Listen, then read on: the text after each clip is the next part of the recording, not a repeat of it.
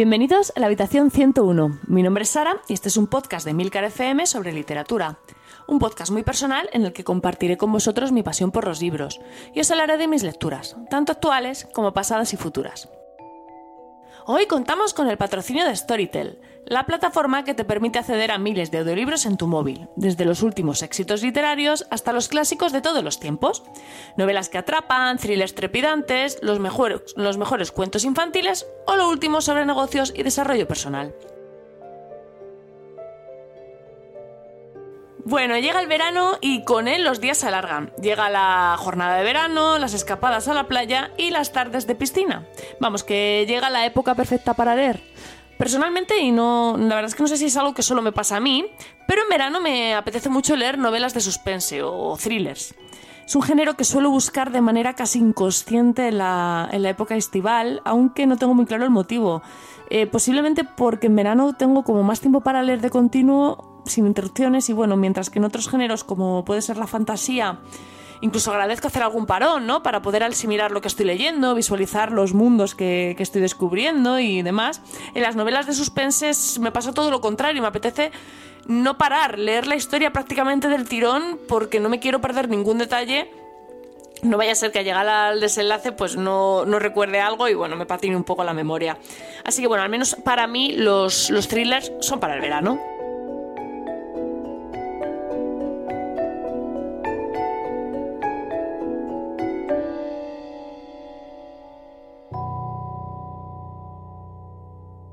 Y bueno, hoy os voy a hablar de algunos de mis autores preferidos de este género y también de las últimas novelas que he leído, que casualmente son dos de las que más están dando que hablar en los últimos meses. Así que bueno, os voy a contar un poquillo sobre ellas. Normalmente eh, en este género siempre busco que me sorprendan. Eh, llega un punto cuando lees muchos thrillers en el que ya te anticipas a la historia y sabes un poco lo que va a suceder a continuación. Bueno, eso es algo que no me gusta nada. Así que mis novelas preferidas, pues bueno, son aquellas que han conseguido dejarme con la boca abierta con su final pero sin recurrir a trucos y sobre todo sin sacrificar la coherencia de la trama, que es otra cosa que no me gusta nada. Un buen thriller tiene que mantener la tensión, la intriga, eh, la atención del lector bueno, aunque sea utilizando los famosos cliffhangers, eh, pero no puede sacrificar para ello la confianza. Hay dos cosas que me molestan bastante en un thriller. Eh, no sé si conocéis el principio del arma de Chekhov, pero bueno, básicamente viene a decir algo así como que si no vas a utilizar algo en tu historia, no lo pongas. El ejemplo más típico es que si en la narración aparece un arma, pues esta tiene que ser disparada. Bueno, pues bien, esa es una de las cosas que más me molestan en el thriller, que aparezca algo a lo que se le da cierta importancia y que luego no sea nada. Eso me indigna porque me tiene ahí como loca buscando pistas y cuando llega al final digo, y esto no servía para nada, y eso me enfada.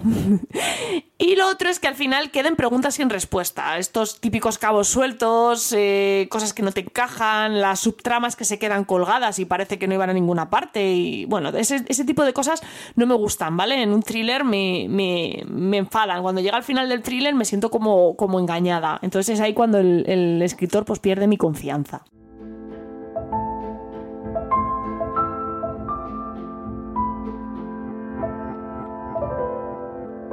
Y bueno, el primer autor del que me gustaría hablaros hoy es Pierre Lemaitre. Es un escritor y, un, guionista francés bastante conocido. De hecho, sus novelas se encuentran traducidas como a, no sé, a docenas de idiomas. Curiosamente, Lemaitre eh, estudió psicología, algo que se nota bastante en sus personajes. Debutó bastante tarde en el mundo de la, literatura. Eh, publicó su primera novela cuando tenía 56 años, que esto lo he leído preparando el podcast porque no tenía ni idea y me ha sorprendido muchísimo. Eh, dio sus primeros pasos en el género de la novela negra, aunque bueno, no saltó a la fama por eso, sino por una novela que se titula Nos vemos allá arriba, que trata sobre tres soldados y que bueno, tuvo mucho éxito en Francia, tanto que fue traducida a más de 20 idiomas. Y a raíz de aquello, pues bueno, se empezaron a publicar y a traducir otras novelas del autor. Eh, la novela de la que os quiero hablar hoy es Vestido de novia y se trata de la segunda novela publicada por este escritor.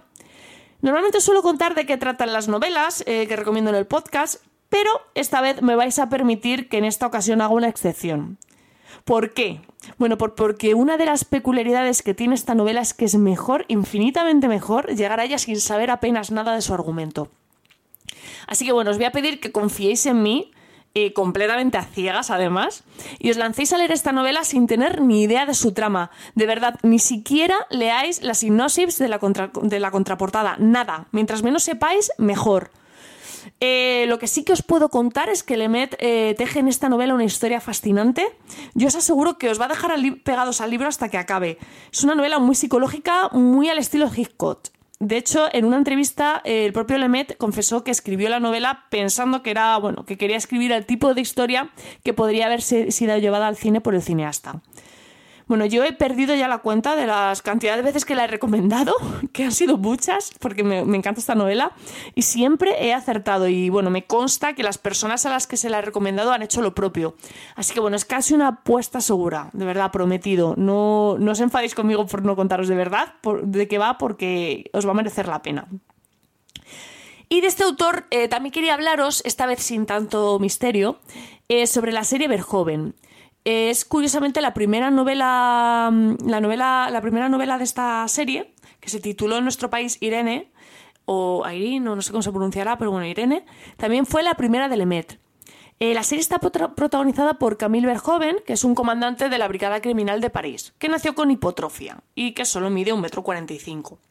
En cada libro, eh, bueno, cada libro de esta serie va a ser un, volumen independiente, con una historia cerrada, y aunque se va a poder leer de esta manera, o sea, cada uno por libre, yo recomendaría al menos leer el primer libro para entender la historia personal del protagonista, ¿vale? Que aunque no es que tenga una gran relevancia en el resto de novelas, sí que hace un poquito como de hilo conductor y sí que se menciona durante la serie. Entonces, para que no estéis muy perdidos, yo recomendaría leer la primera novela, que además está muy bien.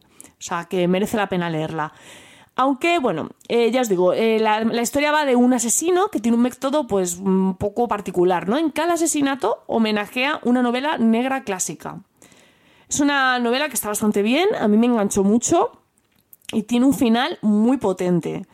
Eh, aunque no es la mejor de la serie, y es que Lemet nos lo pone muy difícil porque hace unas novelas de mucho nivel. Entonces, pues bueno, elegir la mejor es muy complicado.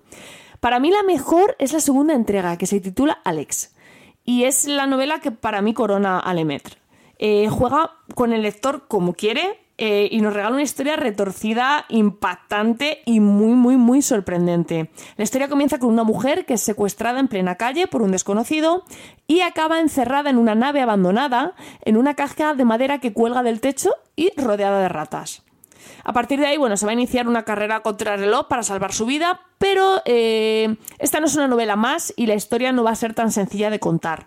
Ya os digo que, bueno, lo que hace aquí Lemet es magia y lo digo de manera literal, o sea, la cara que se te queda cuando, al terminar cuando terminas el libro es la misma que la de un niño después de ver a un mago hacer aparecer un conejo de la chistera. O sea, flipante.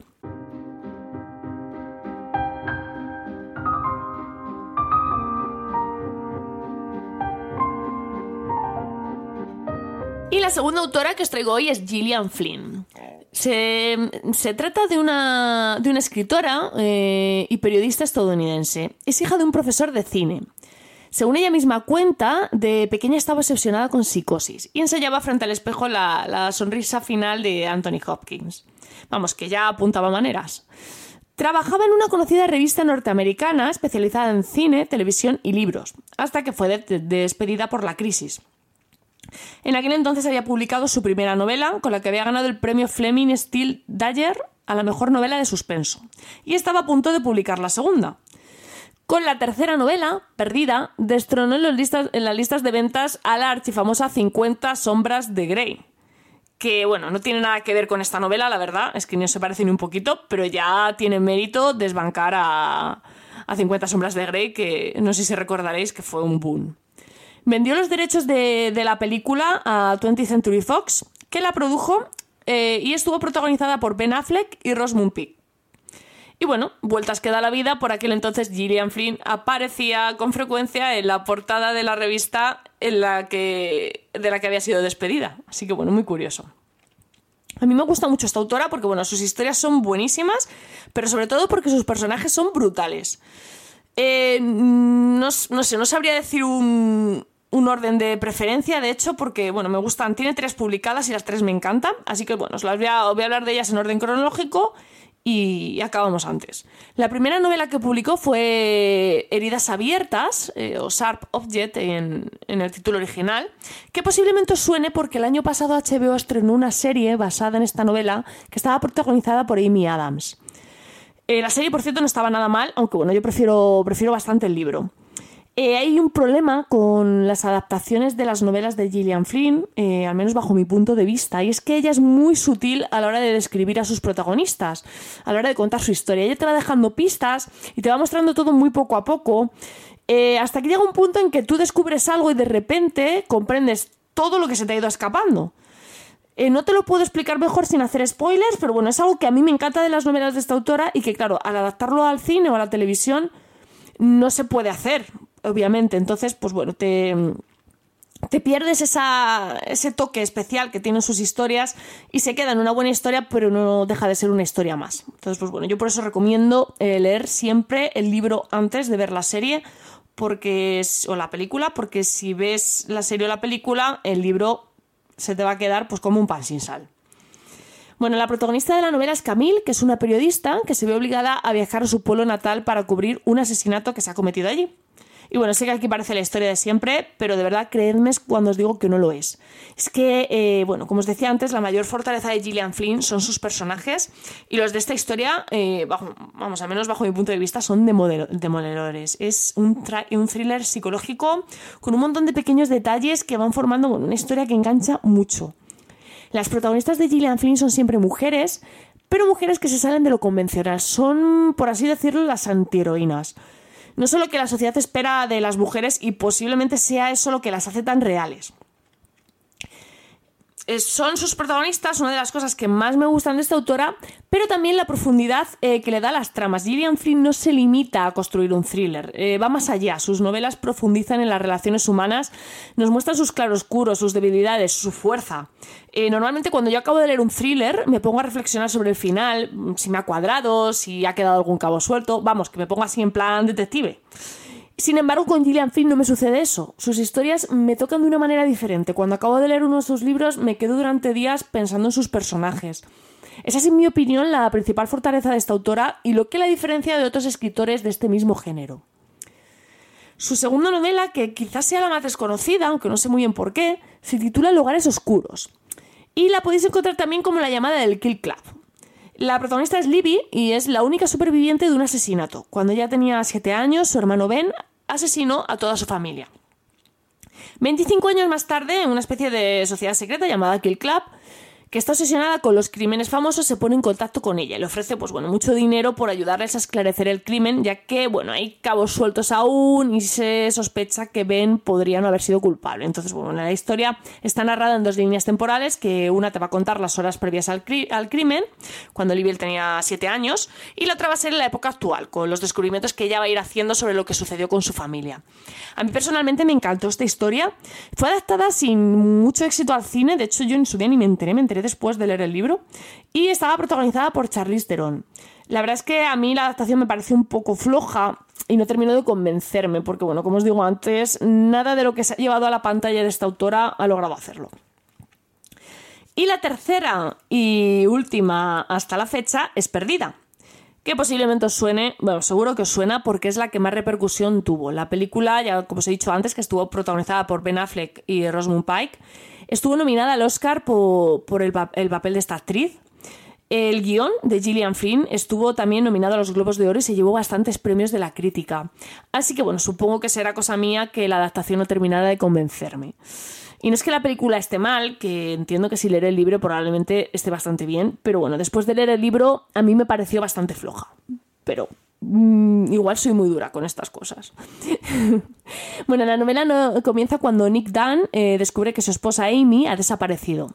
Las sospechas recaen de inmediato sobre él y bueno, posiblemente eh, creo que será mejor que no cuente nada más. Porque, eh, bueno, hay algo que a mí me parece innegable, es que cuando empiezan a salir copias o inspiraciones de una historia a patadas, estamos ante una novela que ha revolucionado el género, y esto es un poco lo que ha pasado con Perdida. Desde que se publicó han salido varias novelas inspiradas en ella, y bueno, el resultado eh, a mí no me termina de convencer, sobre todo porque, bueno, una vez leída la original, el factor sorpresa ya lo pierdes para siempre y te ves venir lo que va a pasar. Entonces, pues cualquier otra novela que me imite el esquema de Perdida pues voy a pillarlo. Y es que, bueno, la clave de esta novela es precisamente esa, el factor sorpresa. Así que si me vais a disculpar si no os cuento mucho sobre ella, nuevamente, Y es lo que tiene, es lo que tiene hacer un programa sobre thrillers sin spoilers, que me tengo que andar con pies de promo. Así que nuevamente vais a tener que confiar en mí.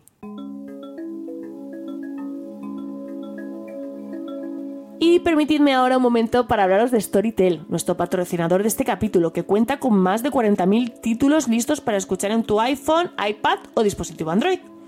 Es la primera plataforma en ofrecernos un montón de títulos en español, además de por supuesto en inglés y en catalán y euskera.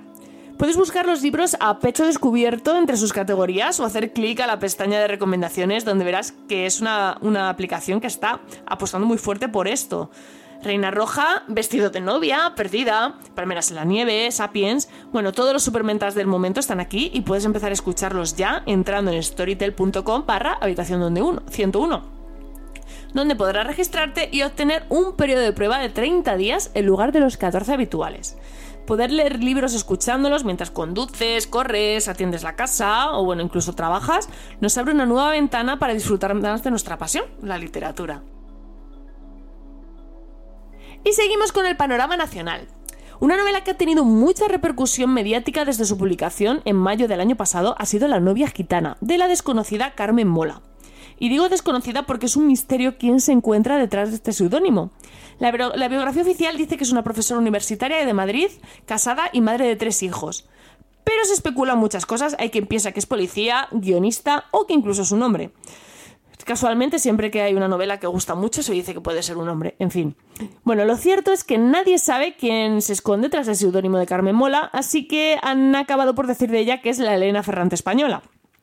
La novia gitana es su primera novela, aunque también hay quien lo pone en duda. Bueno, ¿de qué trata esta novela? Eh, todo comienza con la aparición del cuerpo de Susana Macaya, que es una joven medio paya, medio gitana, eh, que bueno, ha fallecido de una forma muy particular, tanto que es exactamente la misma forma en que murió su hermana Lara siete años atrás.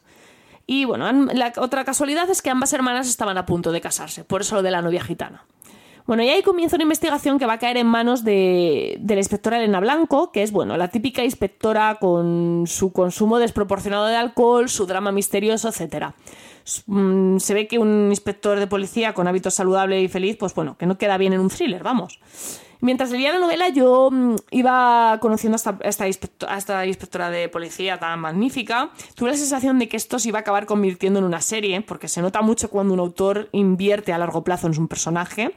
Y no me equivocaba, la segunda entrega se titula La Red Pública, uy, la, perdón, La Red Púrpura y se puso a la venta en abril. Curiosamente, eh, esto es algo que busqué porque me llamó mucho la atención, ¿no? La brigada de análisis de caso que aparece en el libro, que es la que pertenece a la inspectora, pues bueno, me parece como lo típico inventado, ¿no? Pero pues no, sí que existió en nuestro país, fue creada en 2015 y disuelta en 2017 y bueno, la idea era la misma que, que la ficción. Era una especie de cuerpo policial dedicado a investigar casos muy complejos que habían quedado sin resolver. Y bueno, acabaron investigando pues casos como el 11M o el asesinato de Marta del Castillo. Bueno, la novela empieza bastante fuerte y plantea un crimen brutal y, bueno, de hecho me dejó perpleja lo que, lo que plantea Mola y con una dificultad añadida a su resolución. Como punto fuerte, la novela tiene un ritmo de vértigo, eh, algo que yo siempre valoro mucho en este género. Y bueno, además añade un puntito más a la resolución del caso porque incorpora pues toda la parte del conflicto étnico y la trama personal de la inspectora a la ecuación. Me gustó mucho también que estuviera ambientada en Madrid, porque bueno, yo tengo debilidad por mi ciudad, no puedo evitarlo, y además me gusta mucho poder pasear mentalmente por los escenarios de la novela. Eh, porque bueno, al final Madrid lo conozco bastante bien. Y es verdad que estoy un poquito harta de que todas las novelas, todos los thrillers parecen transcurrir en Estados Unidos y bueno, oye, nuestro país también da juego para estas cosas y hay que, hay que apostar un poquito también por esto. Lo que menos me gustó es que cumple con todos los clichés del género, desde el cuerpo de policía de élite y súper secreto, a la hacker casi milagrosa, capaz de lo que sea, con, vamos, una facilidad pasmosa y rapidísimo, o los típicos policías que se saltan las normas sin ninguna consecuencia. Bueno, más cosas que no os voy a decir porque no os quiero hacer spoiler. En general no es una mala novela, ¿eh? me ha gustado bastante. Pero sí que es cierto que hacia el final pierde un poquito de fuerza y en la resolución del caso me dejó un poquito desconcertada. No me terminó de convencer en ese aspecto. Mm, creo que está un poquito ahí con pinzas y bueno, no me, no me entusiasmo, me decepciona un poquito al final. Pero con todo merece la pena leerlo, es un libro bastante bueno y, y me gustó.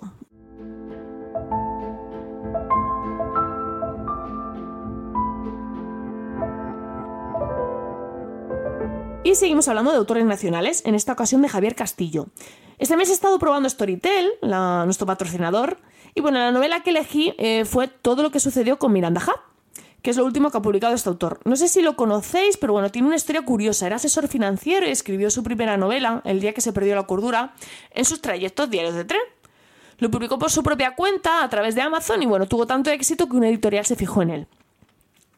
Yo voy a confesar que el día que se perdió la cordura no me terminó de convencer y sé que empieza a parecer que soy muy dura con, con, los thrillers, que también, pero es verdad que es una novela que empieza muy fuerte, tiene una premisa muy potente, muy buena, pero a medida que avanza va perdiendo fuelle y sobre todo coherencia. Y hacia el final no tiene credibilidad ninguna. Entonces a mí eso es algo que no me gusta nada, ¿no? Es como os comentaba antes, me quedo reflexionando después de leerla y cuando no me encajan las cosas, como que me, me molesta, ¿no? Entonces, pues bueno, la sensación que tuve fue un poquito de decepción. Pero bueno, como era una primera novela, es un autor que ha seguido cosechando éxitos, al ver su último libro en Storytel dije, bueno, pues vamos a darle una oportunidad estado, he estado leyendo, bueno, o mejor dicho, escuchando mientras corría. Y bueno, tengo que decir que esto de escuchar libros mientras hago deporte tiene algo muy bueno, al menos para mí. Y es que ha conseguido que mantenga cierta constancia en mis rutinas deportivas. Aunque bueno, solo sea por acabar de, escuchar la historia. Antes me llevaba el, el, Kindle al gimnasio y me ponía ahí en la máquina de correr, pero bueno, yo sé que la gente me miraba como si estuviera loca. Ahora te puedes poner los cascos que queda más discreto, ¿no? Bueno, al principio me resultaba algo, algo frustrante, eso sí, porque la narración era como muy lenta, ¿no? Pero descubrí que hay una opción que, igual os suena muy tonto porque lo conocéis todos, pero bueno, que permite acelerar un poquito la narración y a mí concretamente eh, me resulta mucho más cómodo escucharlo un poquito más rápido de, lo normal. No sé si es porque yo leo rápido, pero como que me, me cuadra más. Bueno, el experimento ha sido bastante interesante, la verdad es que nunca se me había ocurrido escuchar una novela y la experiencia ha sido más positiva de lo que esperaba. La novela empieza muy lenta, muy muy lenta. Eh, Ryan y Miranda son un matrimonio de guionistas de Hollywood que están en plena crisis de pareja y que deciden, por sugerencia de su terapeuta, ir a pasar un fin de semana a una cabaña apartada. Nada nuevo ni muy original. El protagonista es muy amigo de su antiguo profesor, un guionista de Hollywood, que consiguió mucha fama y prestigio con su primera y única película. Y aquí yo me estaba acordando mucho de la verdad sobre el caso Henry Bert, que por cierto es otra novela que os recomiendo mucho. El caso es que, bueno, cuando Ryan llega a la cabaña se encuentra con que Miranda no está, así que denuncia su, desaparición a la policía. Y sí, bueno, se parece bastante a perdida. La trama está dividida en tres historias, la de Ryan, la de Miranda y la de James Black, que es el misterioso profesor de, de Ryan y Miranda. Y bueno, estas tramas se van hilando hasta llegar a una conclusión común y nos van dando pequeñas pistas sobre lo que ha podido suceder y bueno, sobre lo que pasa al final. A mí, personalmente, eh, no sé si lo estoy diciendo desde el enfado, porque me lo acabo de terminar hace un ratito, pero bueno, me ha decepcionado bastante. No es una mala novela si no has leído la verdad sobre el caso Harry Quebert o Perdida.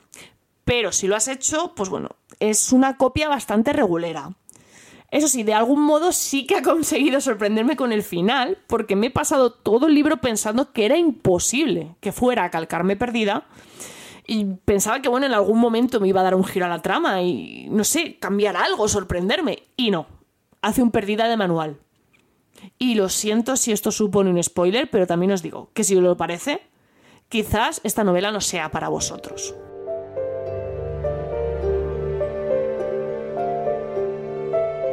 Y bueno, esto es todo por hoy.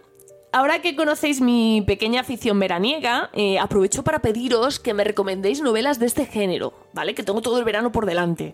Novelas que creáis que podrían gustarme o sorprenderme. Así que, bueno, no os cortéis, que, que son dos meses y se hacen largos. Muchas gracias por el tiempo que habéis dedicado a escucharme. Tenéis todos los medios de contacto y enlaces de este capítulo en emilcar.fm barra habitación 101. Y no olvidéis registrar vuestra cuenta en Storytel entrando en storytel.com barra habitación 101 para obtener un periodo de prueba más largo de 30 días y conocer su servicio de audiolibros gracias al cual hagáis lo que hagáis y estéis donde estéis tendréis un audiolibro que os atrapará. Si os animáis, varias de las novelas de las que os he hablado hoy, como Vestido de novia, Perdida, La verdad sobre el caso Harry Quebert o todo lo que sucedió con Miranda Hub, están disponibles en la plataforma. Os lo dejaré enlazado, como siempre, en la entrada del, del blog. Leed mucho, tomad el sol con protección y recordad, nos encontraremos en el lugar donde no hay oscuridad.